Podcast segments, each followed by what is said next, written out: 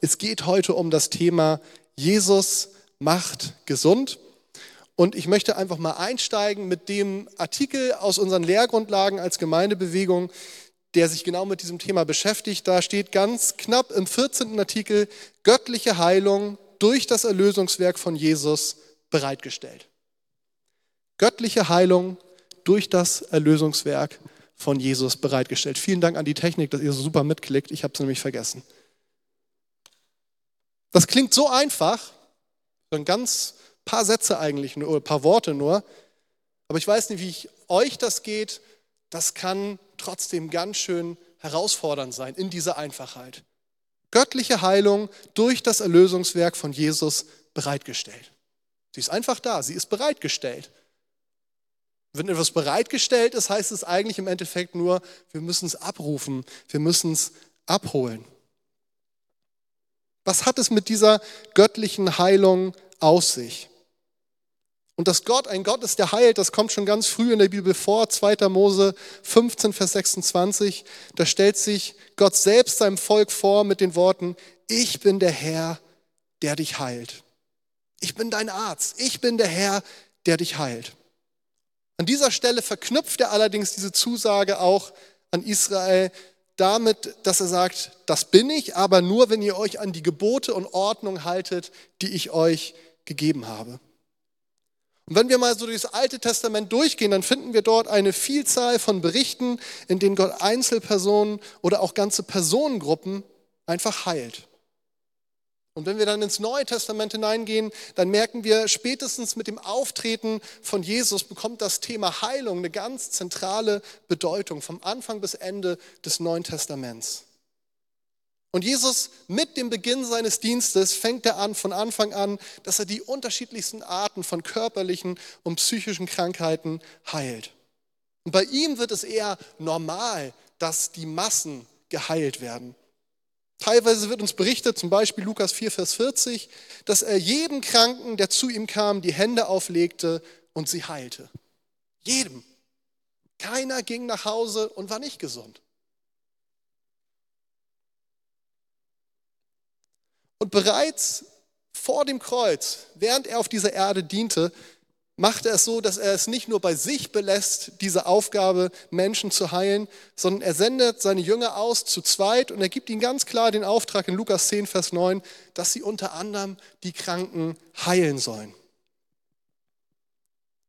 Und so geht es dann auch weiter. Jesus geht ans Kreuz, er steht auf von den Toten und bevor er dann zum Himmel fährt, gibt er auch da nochmal seinen Jüngern die Aufgabe, dass sie hinausgehen sollen in alle Welt und dass unter anderem ein Zeichen sein wird, dass er mit ihnen ist, dass sie Kranken die Hände auflegen werden und sie werden gesund werden. Markus 16, Vers 18. Das heißt, ich bin jetzt nur mal kurz mit euch so da durchgeflogen, aber Heilung ist definitiv ein großes Thema in der ganzen Bibel, im Alten Testament schon. Und dann wird es noch viel zentraler im Neuen Testament. Und es ist ganz klar eine Verheißung, die uns Jesus als seinen Nachfolgern gibt. Und dabei geht es nicht nur um Heilung für unsere körperlichen und seelischen Krankheiten, unsere eigenen, dass wir gesund werden, sondern es geht auch um einen Auftrag, den wir als seine Nachfolger bekommen, dass er sagt, wir sollen den Kranken die Hände auflegen und es wird besser mit ihnen werden. Und genau das, was ich gerade beschrieben habe, was wir lesen in der Bibel, das ist für viele Christen auf der Welt, gerade wenn wir nach Afrika gehen oder nach Südamerika, ist das ein Thema, was ganz alltäglich ist. Heilung ist ganz normal für sie. Das ist nichts Ungewöhnliches. Und ich weiß, wir im Westen, sage ich jetzt mal so, wir tun uns eher schwer damit. Und ich will gar nicht darüber spekulieren heute, woran das liegt, dass wir uns da schwerer mit tun. Und trotzdem, das ist mir viel wichtiger, trotzdem gelten diese Aussagen der Bibel genauso für uns hier in unserem geografischen Raum, in unserer Kultur. Wir wollen uns mal einen Text anschauen. Ich glaube, ihr müsst weiterklicken, irgendwie funktioniert es nicht. Matthäus 8, die Verse 14 bis 17. Da lesen wir, Jesus ging in das Haus des Petrus, dessen Schwiegermutter lag mit Fieber im Bett. Jesus berührte ihre Hand, da verschwand das Fieber Und sie stand auf und sorgte für sein Wohl. Als es Abend geworden war, brachte man viele Besessene zu Jesus. Er trieb die Geister durch sein Wort aus und heilte alle Kranken. So erfüllte sich, was durch den Propheten Jesaja vorausgesagt worden war. Er selbst hat unsere Leiden auf sich genommen. Er hat unsere Krankheiten getragen. Und ich lese gleich weiter, Jesaja 53, die Verse 3 bis 5, da geht es in eine ganz ähnliche Richtung. Jesaja 53, 3 bis 5. Er wurde verachtet und von den Menschen abgelehnt. Ein Mann der Schmerzen, mit Krankheit vertraut. Jemand, vor dem man sein Gesicht verbirgt. Er war verachtet und bedeutete uns nichts. Dennoch, er nahm unsere Krankheiten auf sich und trug unsere Schmerzen. Und wir dachten, er wäre von Gott geächtet, geschlagen und erniedrigt. Doch wegen unserer Vergehen wurde er durchbohrt, wegen unserer Übertretungen zerschlagen. Er wurde gestraft, damit wir Frieden haben. Durch seine Wunden wurden wir geheilt.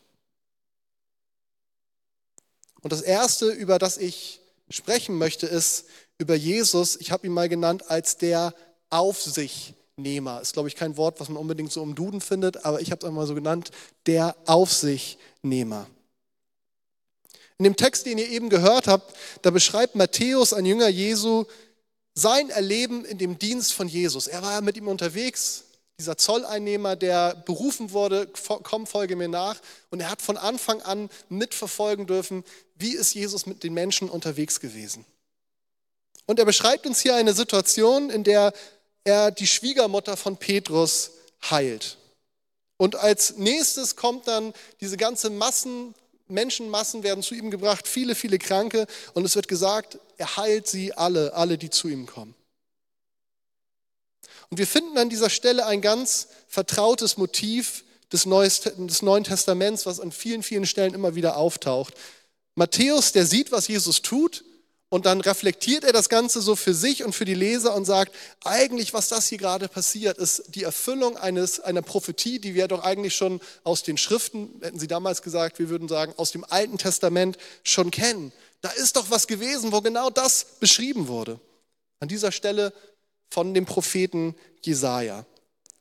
Und das ist ganz spannend, weil wenn wir jetzt Jesaja lesen, viele, viele hundert Jahre davor geschrieben, da merken wir, Jesaja hat in dieser Situation kann uns mehr Hintergrund geben, als das Matthäus an dieser Stelle konnte, weil er von Gott so einen übernatürlichen Durchblick in der Sache bekommt. Jesaja, der konnte schon etwas sehen, was Matthäus und die anderen Jünger an dieser Stelle noch nicht sehen konnten, was für sie noch verborgen war. Und was war das? Jesaja, der sieht, dass Jesus nicht nur mit den Kranken mitfühlte und sie aus Barmherzigkeit heilte, das war nicht nur so ein Wirken von außen, was dort geschah. Matthäus, der weist darauf hin, dass bereits Jesaja vorhergesagt hatte, dass der Erlöser am Kreuz alles wiederherstellen würde. Das ist halt nicht nur, und das ist ja schon unglaublich viel, deswegen nur in Anführungsstrichen, dass es nicht nur um die Trennung von Gott durch Sünde und Schuld ging und die Konsequenzen, die damit das mit sich gebracht hat, sondern es geht auch tatsächlich um dieses kollektive Versagen, was das alles für uns bedeutet als Menschheit. Diese Trennung von Gott ist schon schlimm genug, aber dass sie Krankheit und Schmerz mit sich gebracht hat, auch dafür ging Jesus ans Kreuz. Jesus ernahm die Krankheit am Kreuz auf sich und eröffnete uns als Menschen dadurch ganz neue Möglichkeiten. Er öffnete dir und mir ganz neue Möglichkeiten. Was bedeutet das? Das bedeutet, dass Heilung von körperlichen und seelischen Krankheiten, dass die nicht nur auf einen kurzen Zeitabschnitt in einem kleinen geografischen Raum begrenzt bleibt, nämlich als Jesus in Israel unterwegs war, sondern durch das, was Jesus am Kreuz getan hat, dadurch weitet er das aus. Dadurch war das nicht nur so eine Episode, die vielleicht beschreibenswert wäre in der Zeit der Menschheit, sondern durch Jesus bekommt es auf einmal Gültigkeit für die ganze Welt und für alle Zeit. Wir dürfen als Nachfolger Jesu, dürfen wir Heilung für uns persönlich in Anspruch nehmen. Und wir haben auch gleichzeitig diesen Auftrag, für Kranke zu beten und die Zusage, dass sie dann geheilt werden. Und da geht es nicht nur um Gläubige, da geht es auch gerade um Menschen, die Jesus noch nicht kennen. Jesus und seine Jünger beten vor allen Dingen für Menschen, die erst danach anfangen, Schritte mit ihm zu gehen.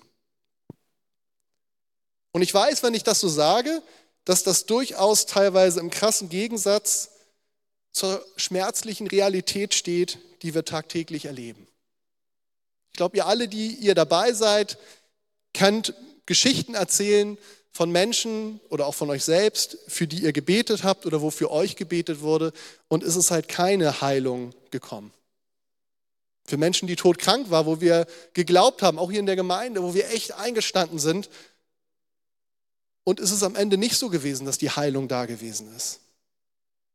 Und das will ich gar nicht irgendwie wegreden oder verschweigen. Auch das gehört dazu. Und trotzdem gilt das Wort Gottes in seiner Klarheit. Und ich will dir heute Mut machen, wenn du krank bist, dann nimm in Anspruch, was Jesus durch sein Werk am Kreuz dir geschenkt hat.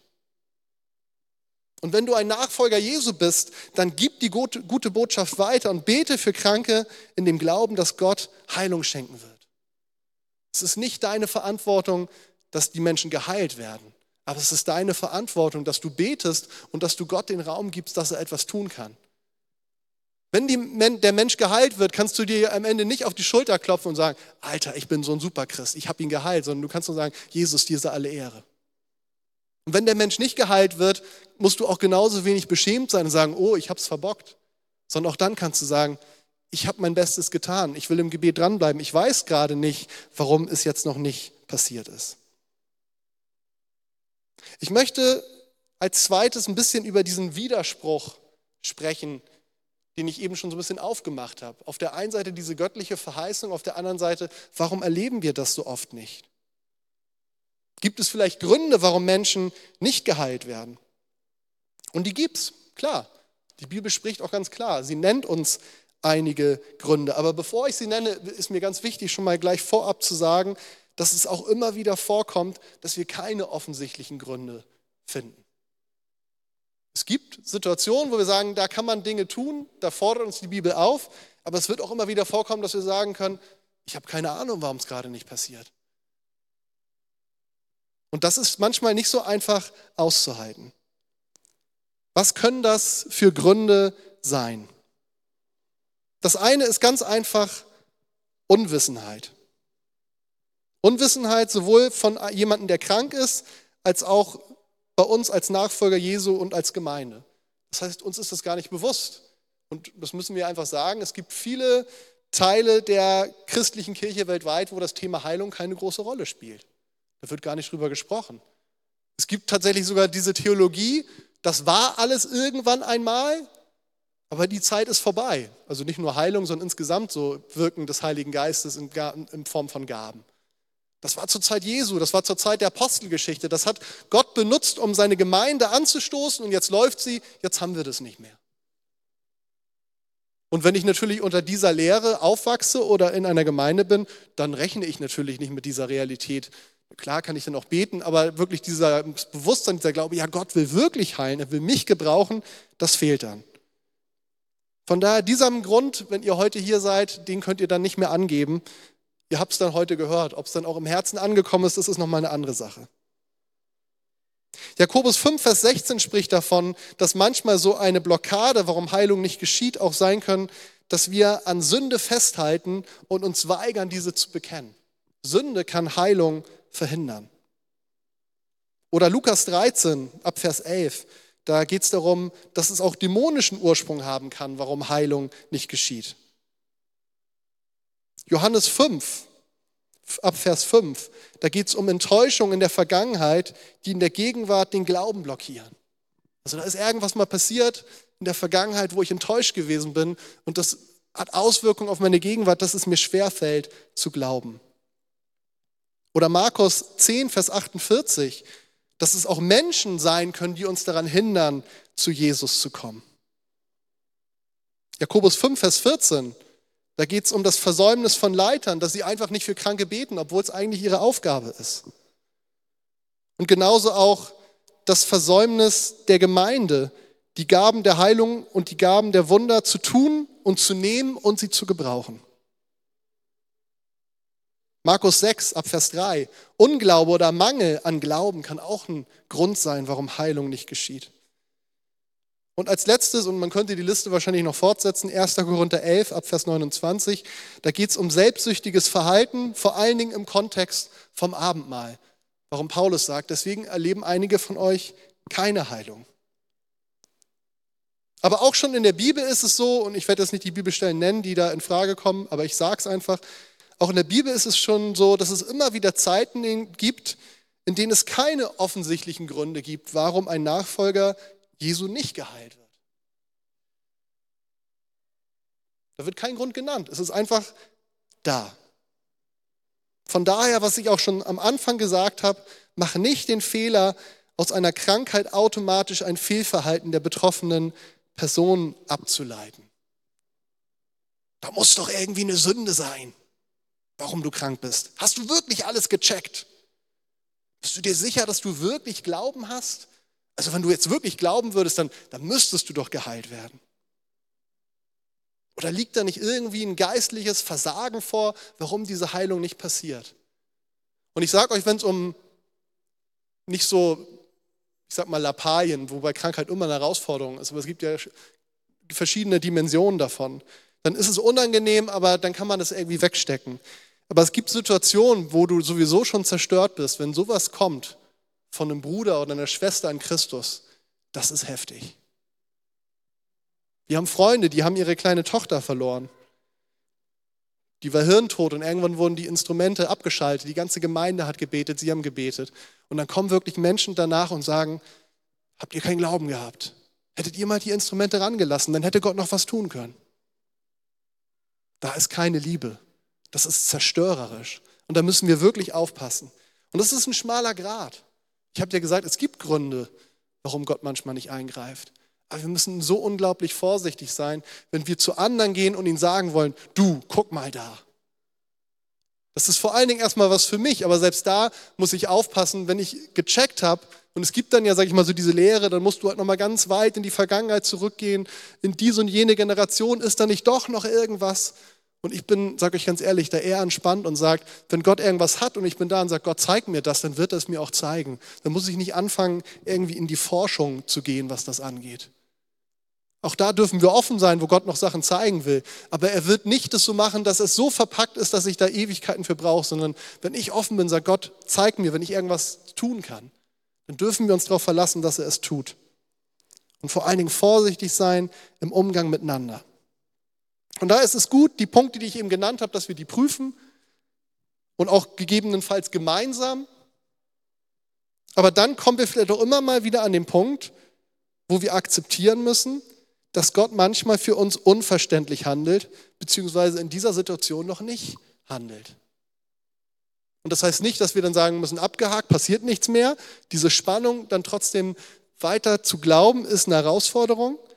Aber zu sagen, wir wissen gerade nicht, warum er noch nicht eingreift. Und ich weiß, manchmal gebraucht er aus solche schwierigen Situationen und trotzdem bleibt da dieses Leid und die Spannung, die wir irgendwie ertragen müssen. Und jemand, der in so einer Situation ist, der braucht nicht Leute, die sagen, oh, guck noch mal hier und da, sondern der braucht vielmehr Leute, die mit ihm oder ihr gemeinsam diese Spannung aushalten. Und es ist auch überhaupt gar kein Widerspruch und auch diese Lehre gibt es. Ich bin ein Stück weit damit aufgewachsen, zu unserem Glauben, dass wir eine medizinische Behandlung in Anspruch nehmen. Jesus, der ist unser Arzt, ich sage mal, er ist unser Chefarzt, aber er hat verschiedenste Möglichkeiten, unsere Krankheiten zu begegnen. Und ich bin dankbar für all das, was wir an medizinischen Möglichkeiten in unserem Land haben. Und trotzdem wissen wir natürlich, wir als Kinder Gottes, wir haben noch viel mehr Möglichkeiten. Das Gebet, das ist kraftvoll, aber das ist kein Widerspruch, dass das eine oder nur das andere geht. Ich komme zu meinem dritten Punkt, um so ein bisschen praktischer werden. Was kann ich denn jetzt tun, um Heilung zu empfangen? Was kannst du tun, während du für deine Heilung betest und auf sie wartest? Und das eine ist, was du tun kannst, dass du deine Beziehung zu Gott und zu anderen Menschen prüfst. Gibt es da vielleicht doch Sünde, an der ich festhalte? Gibt es Unversöhnlichkeiten in meinem Leben? Gibt es falsche Haltungen, die ich habe? Nicht in dem Sinne von Druck, oh, ich muss das jetzt machen, dann werde ich geheilt, sondern im Sinne, dass vielleicht es auch eine Chance sein kann, dass Gott irgendwas aufmacht für mich und ich entdecken kann, dass in der Heilung, die ich vielleicht dann auch bekomme, auch Heilung in meinem Inneren passiert.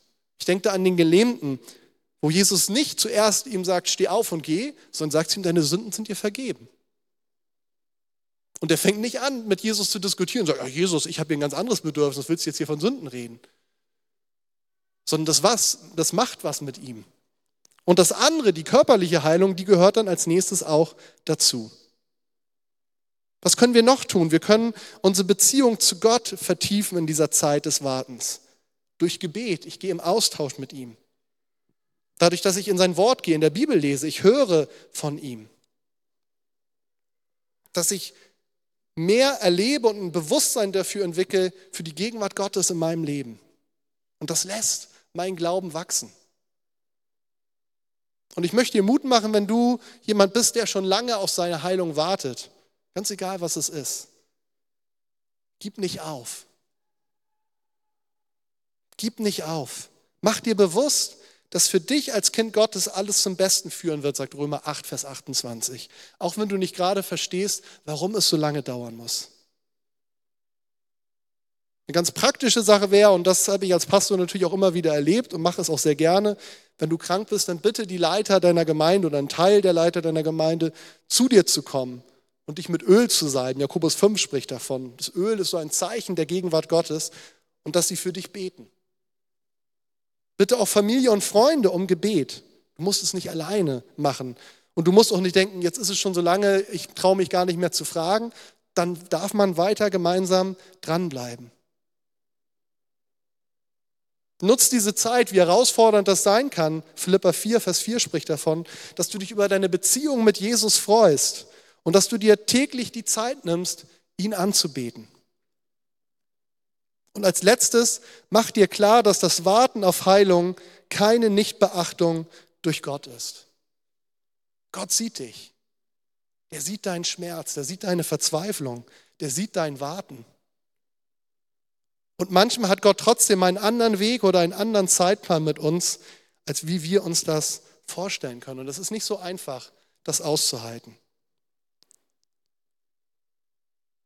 Ich komme zu meinem letzten Punkt. Jesus, mein Heiler. 1. Petrus 2, Vers 24, ein Text, den ich euch nochmal gerne vorlesen möchte. Er, der unsere Sünden an seinem eigenen Leib ans Kreuz hinaufgetragen hat, sodass wir jetzt den Sünden gegenüber gestorben sind und für das leben können, was vor Gott richtig ist. Ja, durch seine Wunden seid ihr geheilt. Mir ist es wichtig, dass es heute persönlich wird. Ja, Jesus, der kann ganz grundsätzlich gesund machen. Und ich habe es am Anfang genannt, das ist eine Lehrgrundlage in unserer Gemeindebewegung und für uns als Gemeinde. Aber eine Lehrgrundlage mit ganz praktischen Konsequenzen für dein und für mein Leben.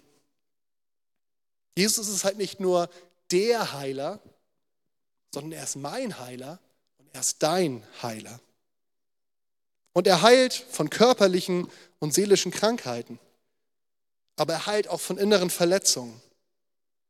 Er heilt zerbrochene Beziehungen, Freundschaften und Ehen. Er heilt dich von deinem falschen, zerstörerischen Selbstbild. Er heilt dich von Bitterkeit und Unvergebenheit. Und ich habe so ganz stark empfunden in der Vorbereitung heute, dass Jesus das tun will. Und dass es an uns ist, an dir und mir, wie weit ich bereit bin, ihnen diese Dinge hinzulegen.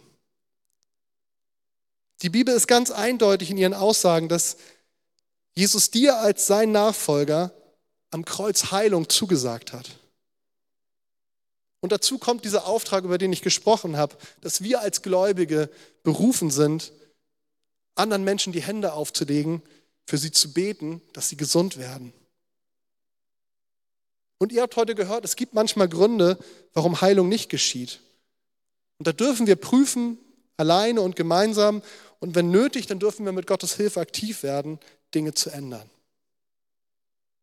Und ihr habt auch gehört, es gibt Dinge, die wir tun können, solange wir auf Heilung warten. Und mal ganz nebenbei gesagt, all die Dinge, die ich genannt habe, die sind auch unglaublich wertvoll, auch wenn wir nicht auf Heilung warten. Das sind alles Dinge, da lohnt es sich, ranzugehen. Aber immer wieder müssen wir auch aushalten, dass Heilung nicht geschieht. Obwohl wir alles richtig gemacht haben oder obwohl wir nichts falsch gemacht haben. Und ich glaube, in diesen Zeiten ist unser Vertrauen ganz besonders gefragt. Und ich sage euch, wer mir da echt ein großes Vorbild geworden ist, das sind Ralf und Elke. Ralf ist ungefähr, jetzt fast genau vor zwei Jahren ist er gestorben. Und ich hatte, muss ich eigentlich sagen, das Geschenk, dass ich die ganze Zeit von Anfang an sie doch immer wieder begleiten durfte in dieser Zeit. Und die haben bis zum Schluss an dieser Heilung festgehalten. Die haben schon auch gerechnet mit dem, es kann sein, dass es nicht passiert. Aber sie haben gesagt, wir halten bis zum Schluss fest daran. Und ich kann mich gut erinnern, so die ersten Male, als es immer schlimmer wurde und ich dahin gegangen bin, als Pastor muss man das ja ein Stück weit auch, aber ich wollte das auch, es war mir ein Bedürfnis. Aber es war schon so mit dieser Erwartung, pff, das wird bestimmt heftig. Und ich bin nie aus Zeiten mit ihnen rausgegangen und gesagt, puh, jetzt bin ich aber echt ausgelutscht. Ich bin entmutigt. Sondern es war genau das Gegenteil. Oft habe ich das Gefühl gehabt, die haben mich mehr ermutigt als ich sie. Und da ist trotzdem am Ende dieser Widerspruch. Und ich kann, und ich weiß, die haben, was weiß ich, was alles geprüft. Die haben alles durchgegangen. Gibt es irgendwas, was noch offen ist?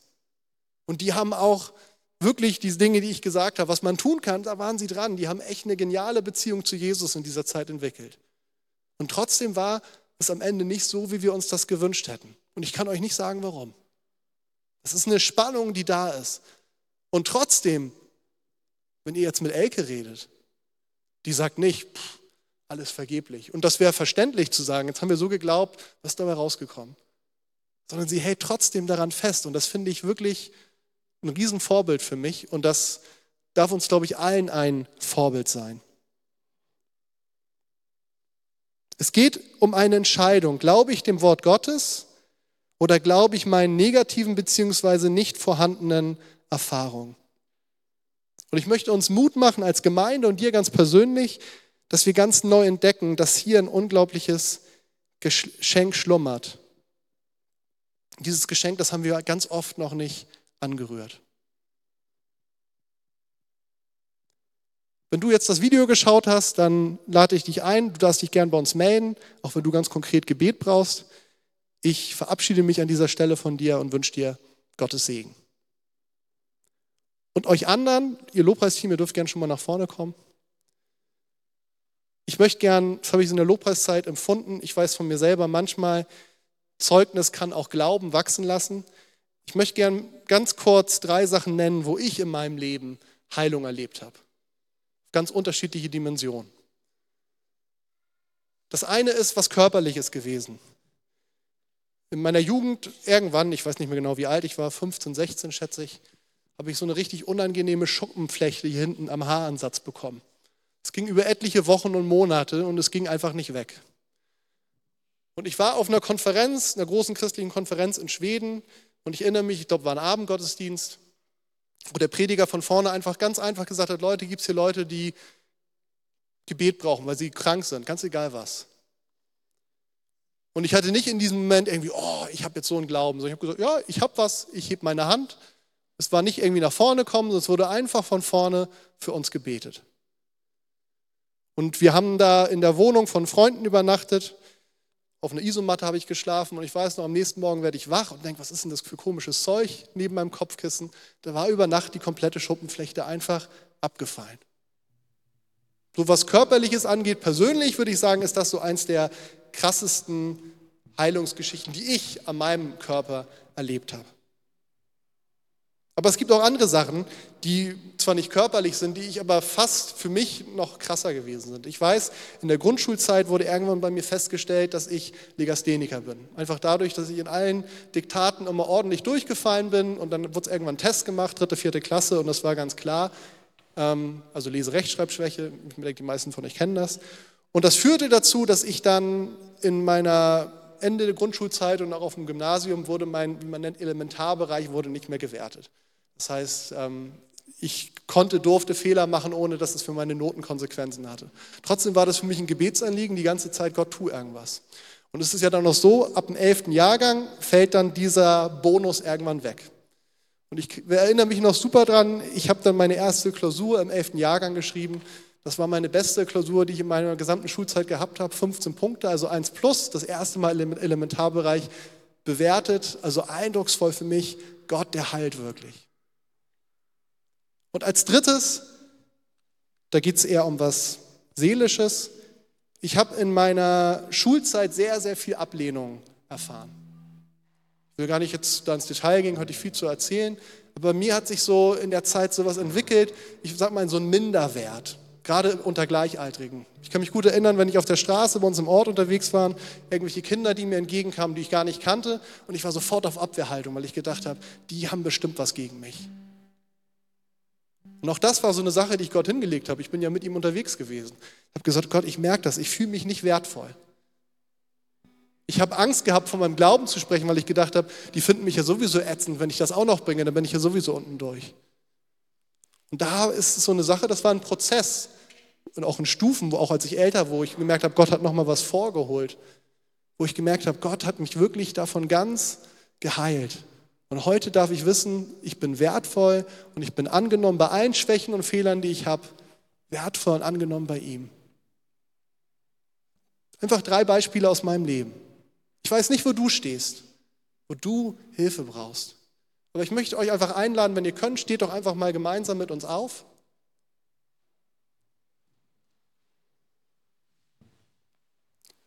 Und ich möchte es einfach heute ganz einfach machen, genauso wie ich es erlebt habe. Gar nicht mit einem großen Aufruf nach vorne, ist zurzeit ja sowieso noch ein bisschen schwierig mit den ganzen Abständen und Kram. Jesus, er ist hier und er will dich heilen. Ich weiß nicht, ob es eine körperliche Krankheit gibt oder eine psychische in deinem Leben, ob es Verletzungen sind, wo du merkst, oh, das tut weh. Und ich weiß auch nicht, und das kann ich dir nicht versprechen, dass Jesus er kann das. Heute so macht und dann ist es gut. Ich habe das erlebt von einem Tag auf dem anderen. Aber ich habe auch oft erlebt, dass es ein Prozess gewesen ist. Das, was ich weiß und was ich dir heute zusprechen will, er will dich gesund machen. Er ist dein Heiler. Und ich möchte dich einfach bitten, wenn du sagst, ich gibt irgendwas in meinem Leben, wo ich Heilung brauche, was auch immer, gib einfach ganz kurz deine Hand. Ich danke euch. Und ich möchte euch jetzt bitten, dass wir einfach, ich will von vorne beten, aber dass wir auch gemeinsam füreinander beten. Denn das ist das, was Jesus uns als Gemeinde gegeben hat, als seiner Gemeinde. Wir dürfen füreinander beten in dieser Gewissheit und Verheißung, Gott will uns heilen. Jesus, ich danke dir für jeden Einzelnen, der heute hier bist, Jesus. Und du siehst, was da ist, Jesus. An körperlichen Gebrechen, an seelischer Krankheit, an Verletzungen, an Schmerzen. Jesus, und ich lege dir das alles hin. Und ich danke dir, Jesus, dass du bei jedem Einzelnen jetzt gerade ganz nah dran bist, Jesus. Jesus, du verstehst in der Tiefe, was uns gerade bewegt. Und ich möchte jeden Einzelnen jetzt segnen, Jesus. Und ich danke dir dafür, Jesus, dass es nicht um Erfahrung geht, wo wir vielleicht seit vielen Jahren schon für Dinge beten und es passiert nichts, Jesus, Jesus, du bist trotzdem weiter dran, Jesus. Und ich möchte dich bitten, überall da, wo jetzt gerade Verzweiflung und Unglauben ist, Jesus, du kannst damit umgehen, Jesus. Du brauchst nicht unseren Glauben, um uns heilen zu können, Jesus. Du kannst uns auch Glauben schenken, da wo wir das brauchen. Du kannst uns selbst, wenn wir Unglauben haben, kannst du uns trotzdem heilen, Jesus. Ich möchte dich bitten, dass du jetzt kommst, Jesus. Dass da, wo wir merken, es ist Unglauben, dürfen wir wie dieser Vater von dem Kind sagen, Herr, ich möchte so gern glauben, aber hilf meinem Unglauben. Jesus, komm du jetzt mit Heilung und Wiederherstellung für Verletzungen, für Krankheit. Und hilf uns, Jesus, dass wir auch deine Zeugen sind, auch wenn es darum geht, ganz praktisch für Menschen zu beten. Danke, dass du jetzt da bist mit deiner Heilungskraft. In Jesu Namen. Amen. Wir wollen uns jetzt noch eine Zeit nehmen für Lobpreis. Und ich lade euch einfach ein, in dieser Atmosphäre, wo wir jetzt gerade sind, wo Jesus da ist, einfach zu sagen, Jesus, ich bin hier hast meine Hand gesehen und vielleicht hast du dich nicht getraut, dann hat Jesus dein Herz gesehen. Und dass du einfach ihm das hinlegst, was dich gerade bewegt, wo du seine Heilung brauchst. Und er fängt, mindestens fängt er heute an, dran zu arbeiten.